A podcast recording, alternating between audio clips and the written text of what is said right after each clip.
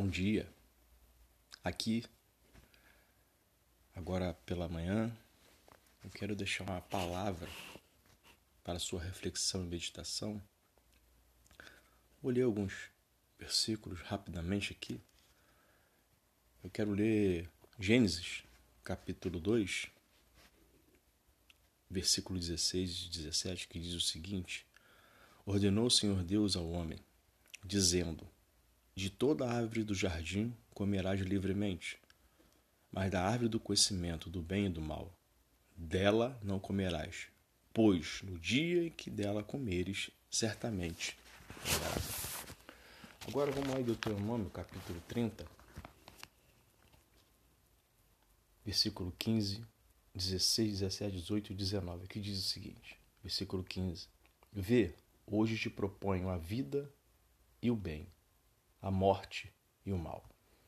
Pois hoje te ordeno que ames o Senhor, o teu Deus, andes nos seus caminhos e guardes os seus mandamentos, estatutos e leis.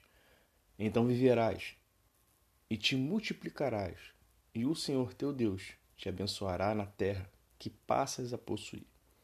Se, porém, o teu coração se desviar e não quiseres dar ouvidos e fores seduzido a te inclinares a outros deuses e lhes prestares culto, eu te anuncio hoje que certamente perecerás.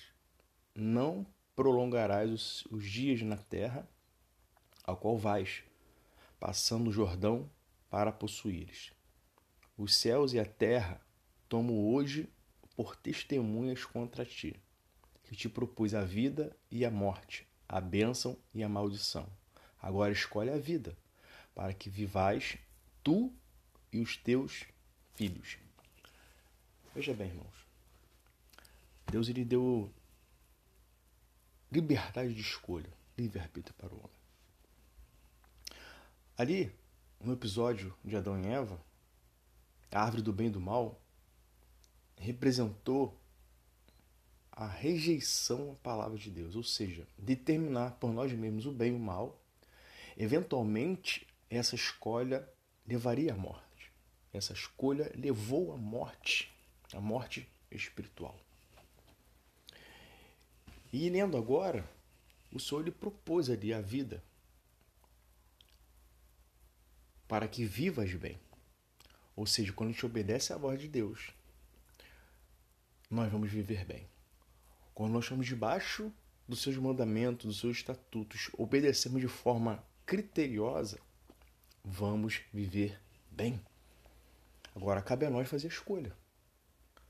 As escolhas têm suas consequências, boas ou ruins. Então, pare para analisar, reflita bem com as suas escolhas. Cuidado. Peça direção a Deus. Amém?